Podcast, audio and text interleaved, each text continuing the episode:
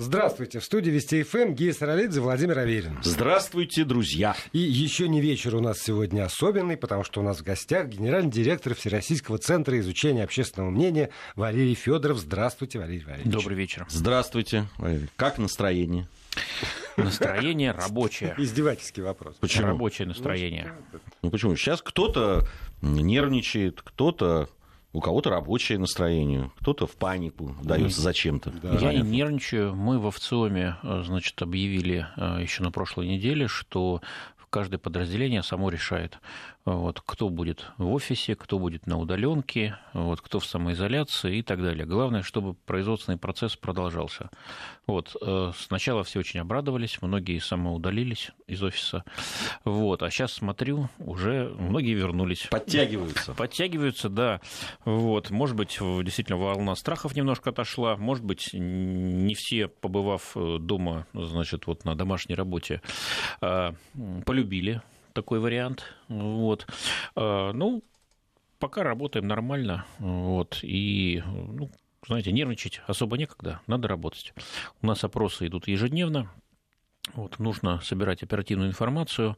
К счастью, а, наши любимые а, интервьюеры, которые в колл-центрах и берут на себя основную нагрузку, вот, нормально справляются. У них, кстати, тоже удаленка, вот, но не всем получается хорошо работать, потому что все-таки дома дети зачастую, да, вот, и отвлекают сильно от работы.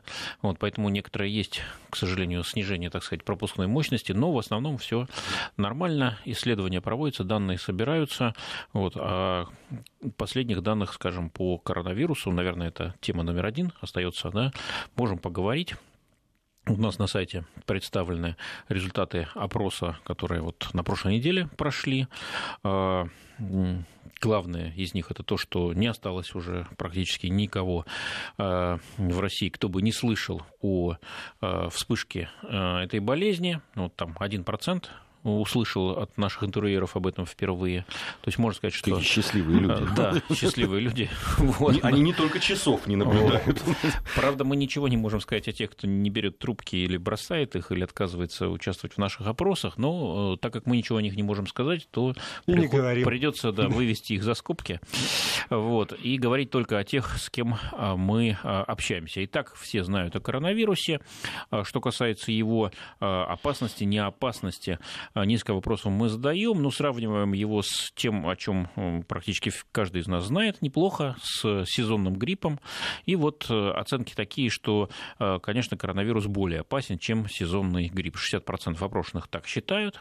Ну, почти не изменилось. Я вот смотрю, да. опрос был 8 февраля, да, если я не ошибаюсь. Да, и вот спустя месяц, э, значит, данные похожие, то есть уже месяц назад было понятно, по крайней мере, значит, больше половине опрошенных опрошенных россиян, что это действительно более опасная история. Тем не менее, есть а, четверть, 26% наших с вами соотечественников в возрасте 18 лет и старше, которые полагают, что это, ну, вот примерно то же самое, что и сезонный грипп. Ну, то есть такие оптимисты. Меня больше всего поразил маленький, но все-таки прирост э, тех, кто считает, что коронавирус менее опасен. Если 8 февраля их было 5%, то к 13 марта стало 7%.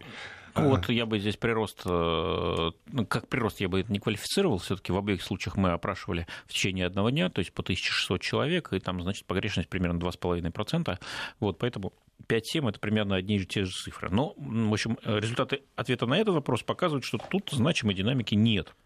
Я вот, знаете, на что обратил внимание? Там есть э, вопрос был э, оценить вероятность заразиться коронавирусом. Да, вот тут есть определенная Здесь, если вероятность заразиться скорее высокая, примерно одно и тот же процент, там 8 было, 10 стало, то вероятность заразиться скорее низкая, было 42, а стало 34. Да, то есть это говорит о том, что паники нет, но вот определенная настороженность, она появляется.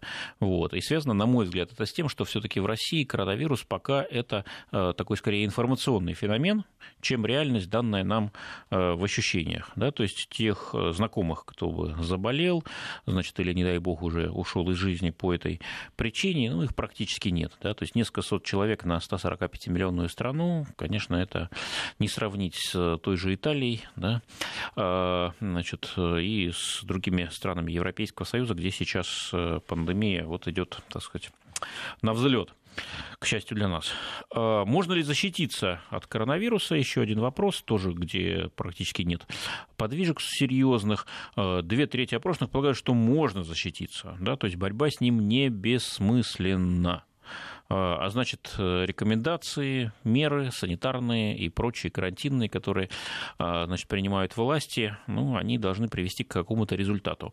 Тем не менее, 24% полагают, что защититься, нельзя. Правда, мы не можем э, значит, на основании вот этих данных сказать, а считают ли эти люди, собственно, коронавирус большой угрозой, что некоторые, как мы знаем, считают, что эта угроза не очень большая, вот, не, не, не опаснее сезонного гриппа, поэтому вполне возможно, что те, кто говорят, что защититься нельзя, в то же время полагают, что особо и, и не стоит защищаться, потому что это пройдет. Э, наверное, немаловажный еще аспект э, оценка эффективности э, противоэпидемиологической работы российских властей, ну, наверное, не только властей, но и системы здравоохранения, потому что она находится сегодня на первом крае, на, на переднем крае.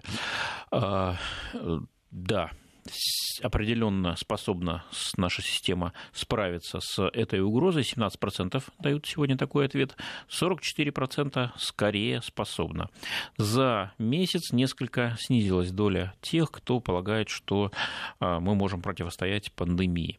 Не радикально, на 6%, но снизилась. Ну, видимо, это связано с тем, что в начале февраля все-таки а, вот эта эпидемия, она рассматривалась как такая, а, скорее китайская, да, напомню, помню, все говорили об Ухане, вот, ну, в крайнем случае, о вспышках в Южной Корее и в Японии. Нам казалось, что это далеко, и вот мы закрыли границу с Дальним Востоком, и вроде все нормально. Ну, а, конечно, в марте а, пандемия пришла уже и в европейскую часть а, и России, и планеты. Вот, поэтому, но тем не менее, повторюсь, сдвижка только 6%. Опять-таки речь о том, что паники нет, так сказать, реакция вполне рациональная, спокойная, и даже вот те набеги на магазины, а, значит, которые мы видели, вот, э, можно сказать, что это тоже со многих точек зрения действительно... Связано не только с коронавирусом. Ну, скорее, это такой опыт поколений, и прежде всего советских поколений, да, что надо делать вот в ситуации, когда начинается какой-то кризис. Соль, спички, керосин. Да, то есть запасаться, потому что дальше либо этого э, не будет, либо это будет стоить гораздо дороже. Вот такой усвоенный опыт.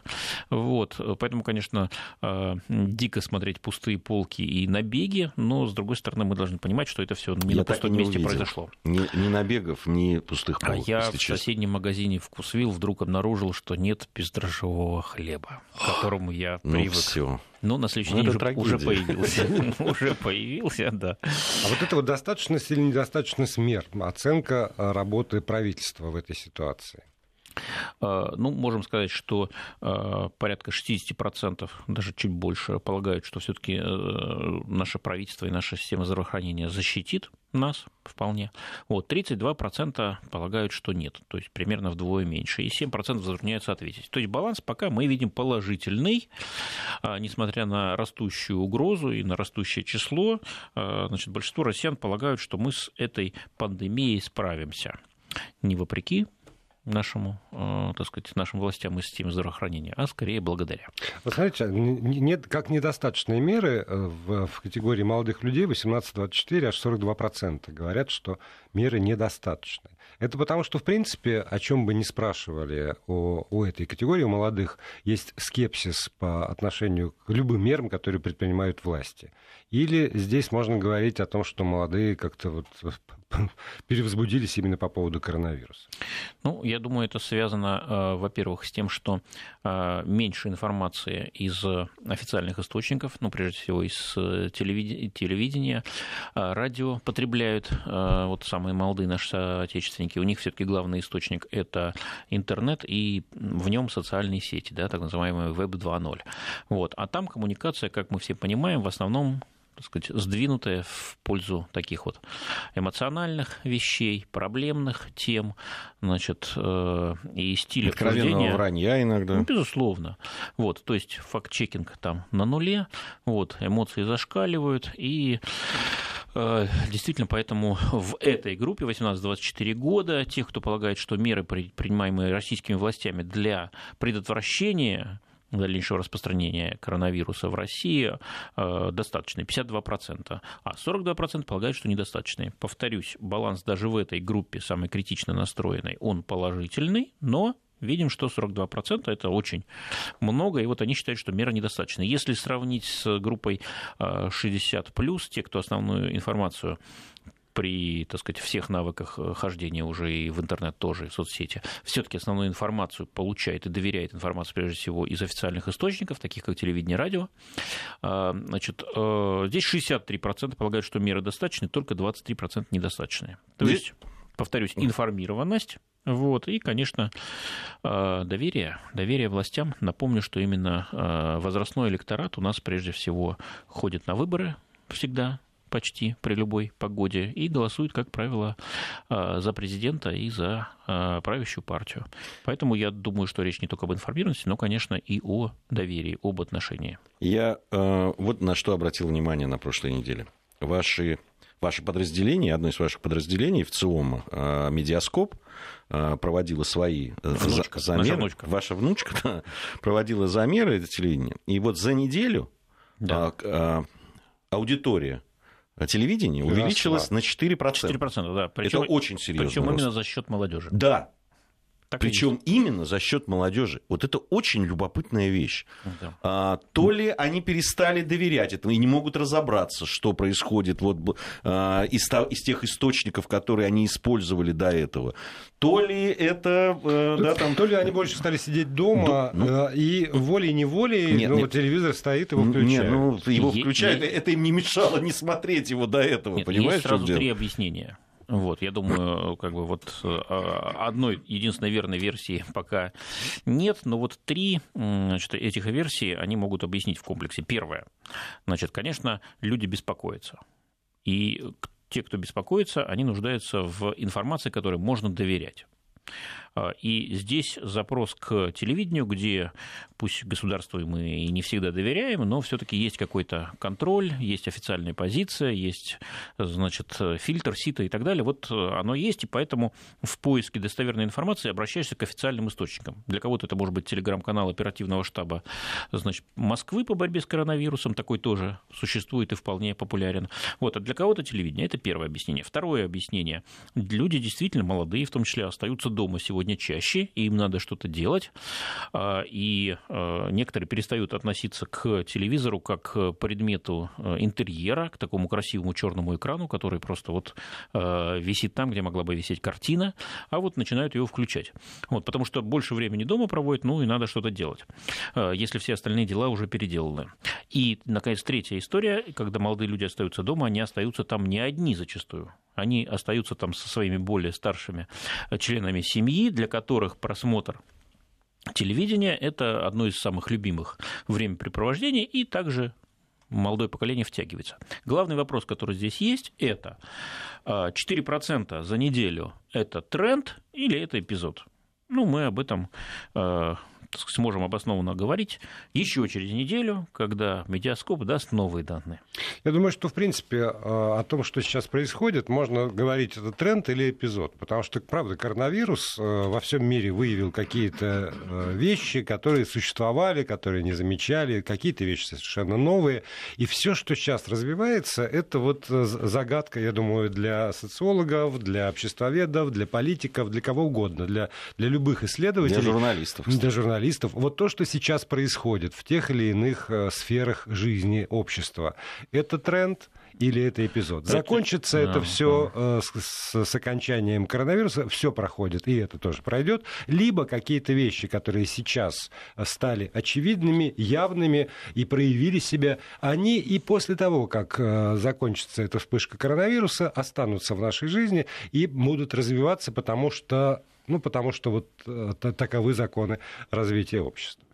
Ну, пока об этом да. можно только, можно что называется, гадать. спекулировать, гадать, потому что никто не знает, когда она закончится, вот, и будет ли вторая волна, третья и так далее.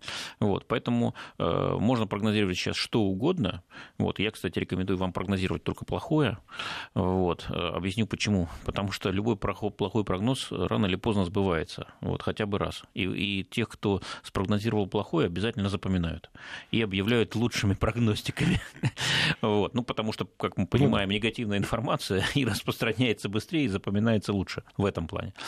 Вот. Но это, конечно, была шутка. Лучше прогнозировать реалистично, но пока, на мой взгляд, э, никакого реализма в этих прогнозах быть не может. Мы еще все не понимаем, это действительно эпизод, и теплое апрельское солнышко значит, нам поможет, и мы выкинем это из головы, что называется, с глаз долой и сердца вон. Вот. Или это затянется, как кто-то говорит, до июля или до сентября и так далее. Но можно сказать одно. Чем дольше будет, э, так сказать, вот эта пандемия продолжаться, тем больше э, последствия она принесет, и тем глубже она изменит мир, общество и человека. Экономику безусловно, изменит. Вот вы заговорили э, о том, что у вас на удаленке люди работают, вам не закрадывается мысль, что э, штаты раздуты? Слишком много офисов. Можно, можно перевести на удаленку или вообще от части сотрудников как-то избавиться? А, э, нет, у меня закрадывается мысль, что те, кому понравится работать на удаленке, а, и кто делает это качественно, без а, ущерба значит, производственному процессу, может продолжить это, а высвободившиеся площади я попытаюсь использовать для того, чтобы нанять новых сотрудников, которые мне очень нужны, и которых я раньше значит, не спешил нанимать, потому что некуда посадить. Вот. Поэтому я думаю, польза будет, безусловно. А, и вторая польза состоит действительно в таком скачкообразном развитии методов, э, не методов, прошу прощения, а способов, скорее, а, и приемов удаленной коммуникации. Но это прежде всего связано с программным обеспечением. Я помню, когда, значит, там несколько лет назад вот это, эти вот технологии удаленного общения только-только развивались, там скайп, какие-то другие, значит, в общем, и слышно было плохо, и видно было ужасно, в общем, дискомфортно сбои и непривычно, сбои да. постоянные, помех больше, чем как бы нормального звука, а сейчас мы одно за другим проводим совещания, где часть людей сидит в офисе, часть, э, значит, вот у себя дома, и все нормально, э, все привыкли, вот, и программное обеспечение гораздо лучше, и стоит оно не относительно больших денег. Вот, поэтому нормально, вот какого-то шока мы не испытываем. Но тут, конечно, важный момент какой.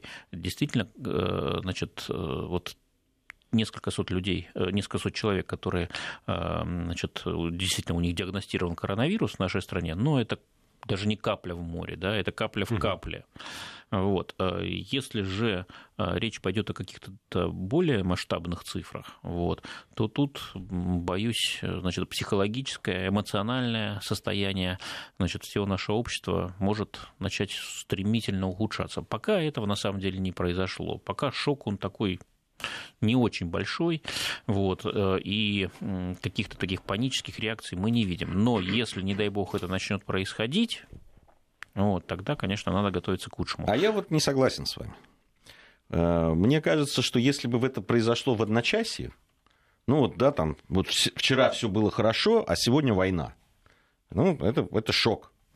А сейчас же все-таки ну, в том числе и мы с вами сейчас, сидя здесь в студии, мы как каким-то образом людей все время готовим. Да, мы рассказываем, как это происходит там в Китае, как это происходит в Италии. И постепенно, да, реальность меняется не в одночасье, а постепенно. Она ведь меняется. Ну да. Все равно. Есть ну, время вот, на адаптацию. Есть время на адаптацию. Да, там, ну, я даже по своей семье, да, дети не ходят в университет, не ходят в школу, они дома, да, там, мы э, учимся проводить время не 2 э, часа, а час утром и 2 часа вечером, а весь день занимать это, каким-то образом общаться, чтобы это было интересно, чтобы это было полезно, выстраивать день. Да, там ты же отправил в школу ребенка, и там вот с ним все позанимались. Сейчас ты все время следишь, приходят задания, надо садиться.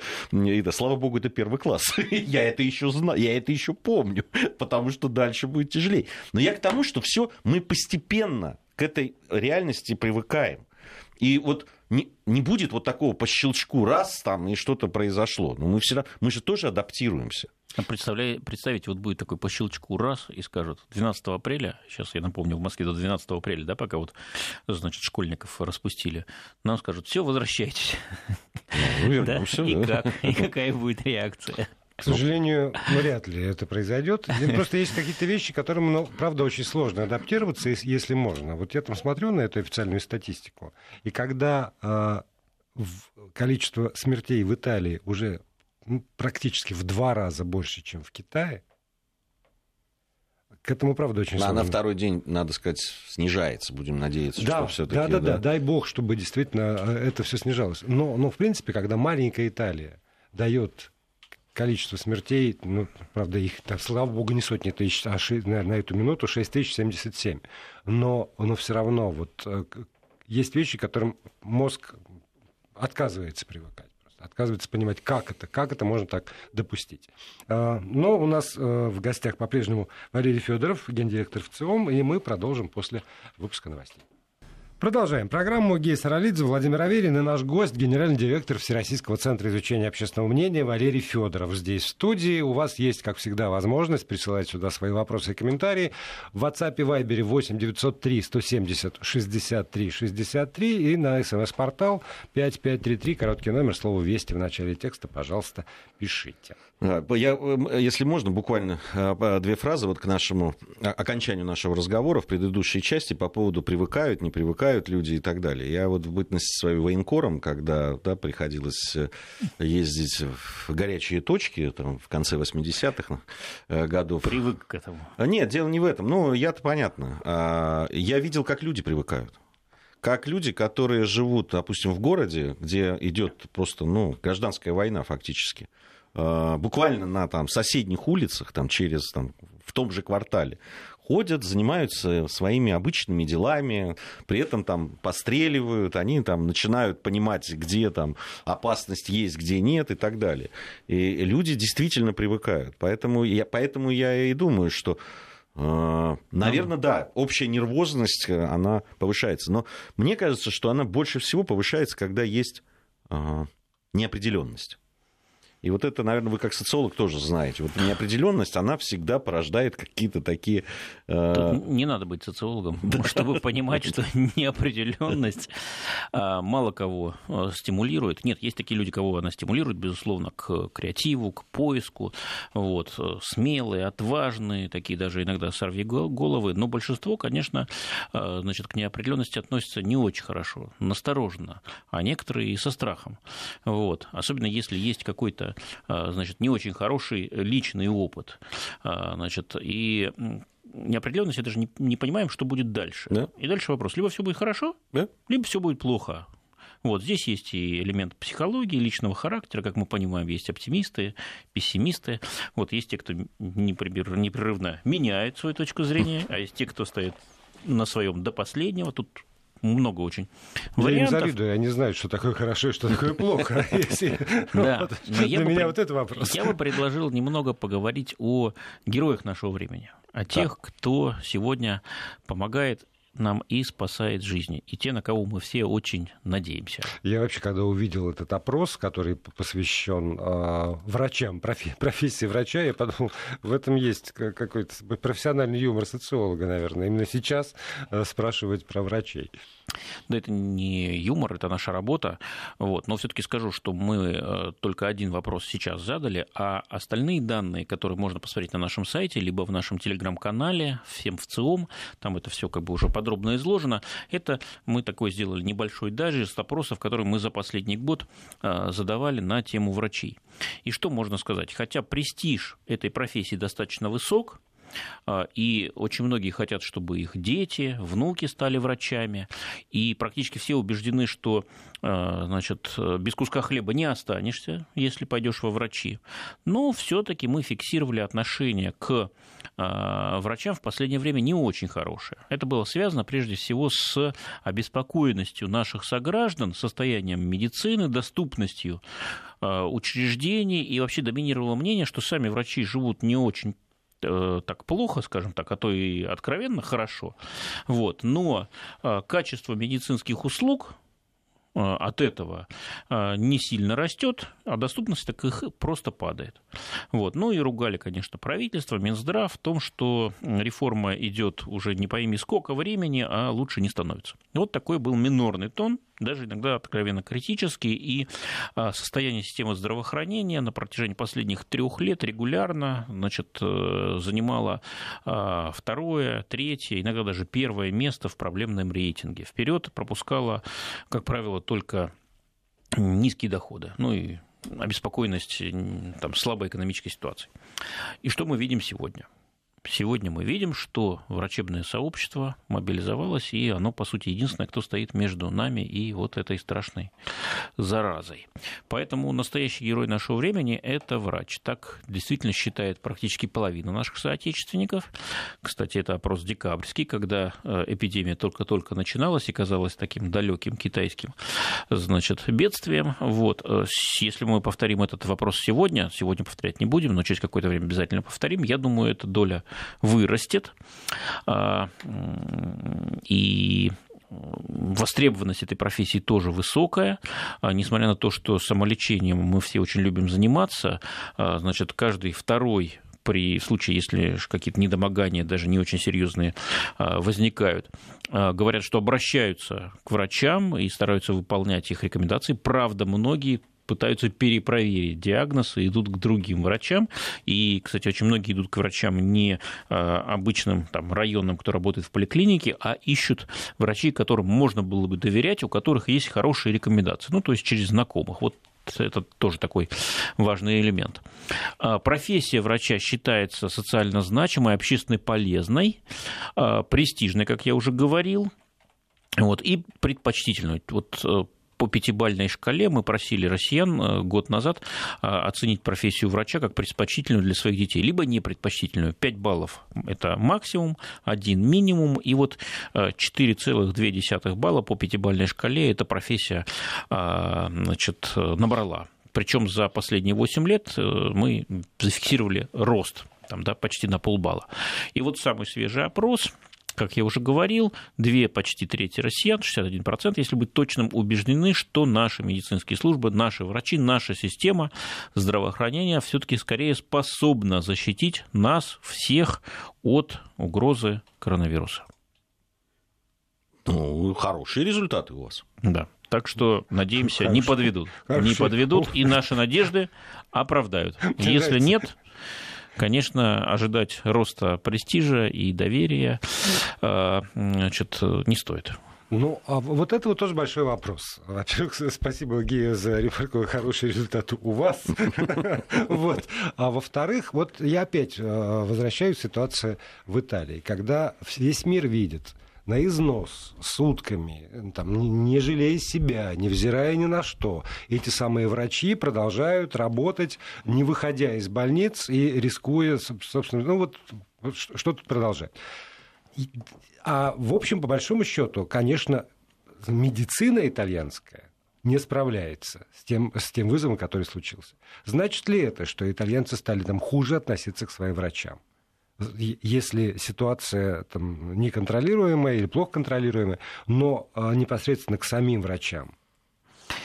Вот вы очень правильно проводите различия между системой, да. А, значит, в том числе системой здравоохранения, и а, людьми.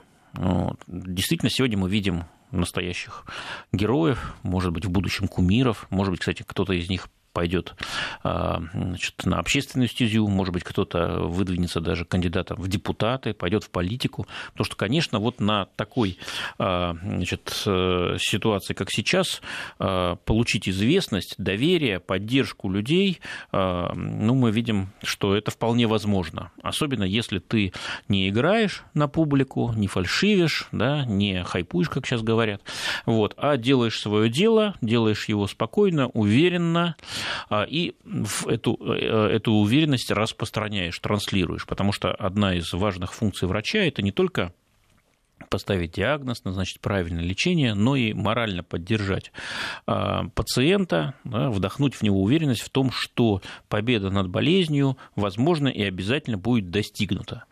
А, и вот такие фигуры мы сегодня видим. Одного из них Значит, сегодня мы видели с ним, э, общался президент Путин. И, да, вот, это... и вот это вот тоже 100-500 плюсов ему, потому что, глядя президенту в глаза, сказать, что вообще возможны два сценария. И надо готовиться и, и к итальянскому сценарию в том числе. За последние, там, не знаю, сколько э, времени, Правда, я, не, я, э, может быть, я не все помню, но я не помню, чтобы люди которых показывают вместе с президентом, на этом уровне откровенности говорили о проблемах. Мы, как правило, видим все-таки, когда там вот, отчитываются о том, как все замечательно, хорошо. Ну да, в этом плане ему повезло, он не министр, он всего лишь руководитель э, больницы, причем назначенный совсем недавно. А почему, почему Значит, ты... может рубить еще правду матку, невзирая на самые высокие лица. Да мне, вы знаете, мне кажется, человек, который сейчас там без, без всяких прикрас рискует жизнью каждый день, и причем на, находясь там безвылазно, в общем, понятно, что человек э, э, говорит то, что думает. Да, и, невзирая на лица. На, да, на, на самом деле мне, мне импонирует то, что э, вот медицинское сообщество, я, то, что я слышал, причем в публичном поле, Э, они, ну, как и настоящим медикам, они, с одной стороны, в общем, нет никакой паники, с другой стороны, они обрисовывают те сценарии абсолютно спокойно, которые могут произойти. Угу. И, а самое главное, они говорят, что надо делать в том или ином ну, случае. Да. И мне это, это действительно очень здорово, это очень профессионально.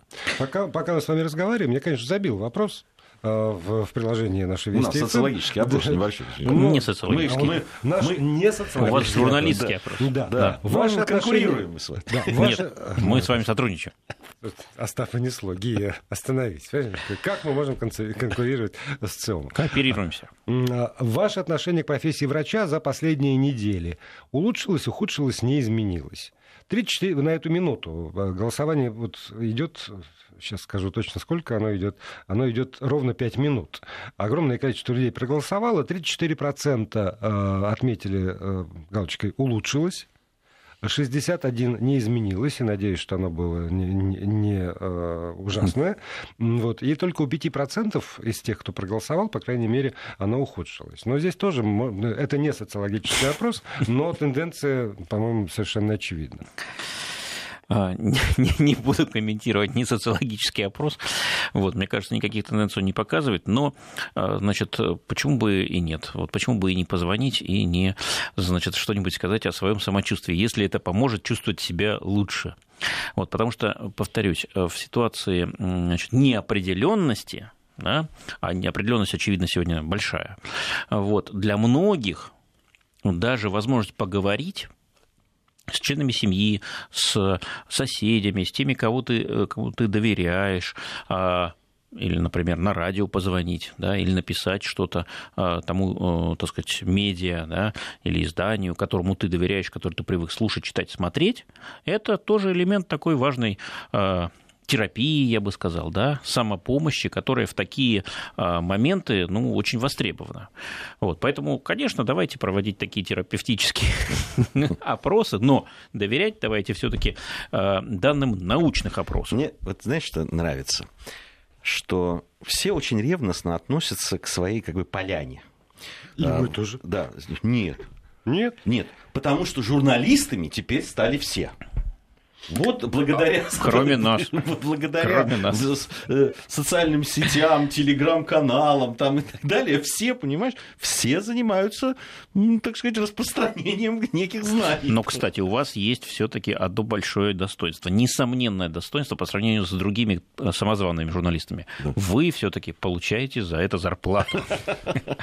Это раз. Во-вторых, я э, прогоню мысли, которые я долгие годы вещаю повторяю, радио — это э, средство коммуникации для одиноких людей. А в, в ситуации одиночества, как правило, человек прибегает к радио. И сегодня, когда люди вынуждены сидеть дома, когда не очень много разговоров, то именно радио, вот эти, вот, вот эти разговоры в студии, возможность написать, наш, наша реакция на то, что мы слышим, да, там 7 миллисекунд я готов потратить на то, чтобы сказать, мы читаем, мы слышим то, что вы пишете, нам важно то, что вы говорите. И этот диалог, он действительно очень важен. Это правда, это абсолютно правда. Потому что одно дело, когда выходит человек на трибуну и там вещает спич, официальное лицо от официального ведомства. А другое дело, когда все-таки у людей есть возможность задать те вопросы, по поводу которых они сомневаются, услышать, что есть еще люди, которые сомневаются и пытаются понять, что происходит. Это действительно важная история. А, даже вот на нашем этом портале, куда разные мнения приходят и так далее, здесь они абсолютно разные. Вот интересно. Э, конечно, они основаны на своем собственном опыте. Кто-то пишет, что наши врачи совсем молодцы вот, из минеральных вод. Написали, что внимательные и врачи, и медсестры лежал по полюсу, по обыкновенному, все совершенно Минеральные воды, это же Ставропольский край, да? Да. Совершенно. То есть это вот ровно там. Это знаменитая врач-инфекционист, да, значит, да. вернувшись из зарубежной командировки, заразила... Да, но это не относится, видимо, к тем врачам в той да. больнице, где был ну, наш то есть врачи разные, как выясняется. Они да? это и пишут люди. Ага. Да, вот из Республики Татарстан человек написал, все врачи разные. И вот. очень многие говорят. И, и, наверное, верное замечание. Я, я врач, но искренне прошу, если говорить о вирусе, то говорите о всех медицинских работниках. Те, которые... Тоже да, верно. конечно. Мы, да. мы когда да. говорим врач, мы имеем в виду всех тех людей, кто работает в, э, в медицине. Не, ну мы когда благодарили, мы говорили о, о всех буквально. Да. Мы и специально говорили врачи, медперсонал, э, медсестры, медсестры и так далее. Да, кто, кто угодно, все Кстати, те, кто вот да. противостоит. Можно одну цифру назвать? Конечно. Мы еще один опрос провели. Он вообще не про пандемию, он про политику внутреннюю, он связан с Конституцией. Напомню, пока никто не давал отмены, и на 22 апреля пока планируется значит, голосование по поводу поправок Конституции. И вот мы сегодня опубликовали значит, список самых популярных из них, их же достаточно много, этих поправок. И вот какое, какая поправка заняла первое место. Да? Государством обеспечивается доступность и качество медицинского обслуживания. 95% опрошенных сказали, что для меня скорее важно, чтобы этот принцип был закреплен в Конституции. Только 4% сказали, что это скорее не важно. А, Поэтому вопрос медицины, конечно, вопрос нечастный, вопрос крайне важный и Безусловно. приоритетный. Конечно. Да, и как сказала одна из депутаток наших, вы наконец прочитала Конституцию. Очень интересно и очень полезно. Вот э, уже в этом полезность. Если люди э, перед тем, как оценивать поправки, прочитают э, тот текст, который есть, то это, правда, очень интересно и полезно для каждого читающего. А мне кажется, ну, это, наверное, такая будет немножко фантазерская, значит, значит, э, так сказать, мечта, что ли, да, вот, когда мы говорим, что все врачи разные, да, это правда, безусловно, да, вы все люди разные. Но если все-таки государство обеспечивает доступность и качество медицинского обслуживания, это на сегодняшний день главный приоритет, как мы сейчас поняли, да, то есть он в значит, оставляет позади все остальные экономические, и экологические, тем более там, политические. Э, да, тем более политические, то, наверное, надо постараться как-то сделать так, чтобы во врачи и в медицинские работники да, всех рангов шли люди преимущественно хорошие. То есть, чтобы они были не только настоящими профессионалами, но и по-настоящему добрыми, хорошими людьми. И чтобы они ну, заботились. Вообще что... хорошо, чтобы во все профессии шли только ну, хорошие Ну, я, я вот мечтаю, а вы вот вообще уже мечтатель в квадрате. Нет, я говорю, в принципе, знаете, мне все таки главное во враче, чтобы он был профессионал, а там его личные качества уже ладно. Хотя есть я еще... потерплю. Хотя еще есть одна точка зрения, что все люди хорошие что плохих людей нет. На какой прекрасной ноте мы заканчиваем сегодняшнюю программу. хирург, когда меня зашивал, вы пришли сюда за христианским человеколюбием или чтобы вам много зашили? Слушайте, а, а можем закончить? Все, закончили уже. Спасибо. Приходите. Спасибо, Валерий Федорович.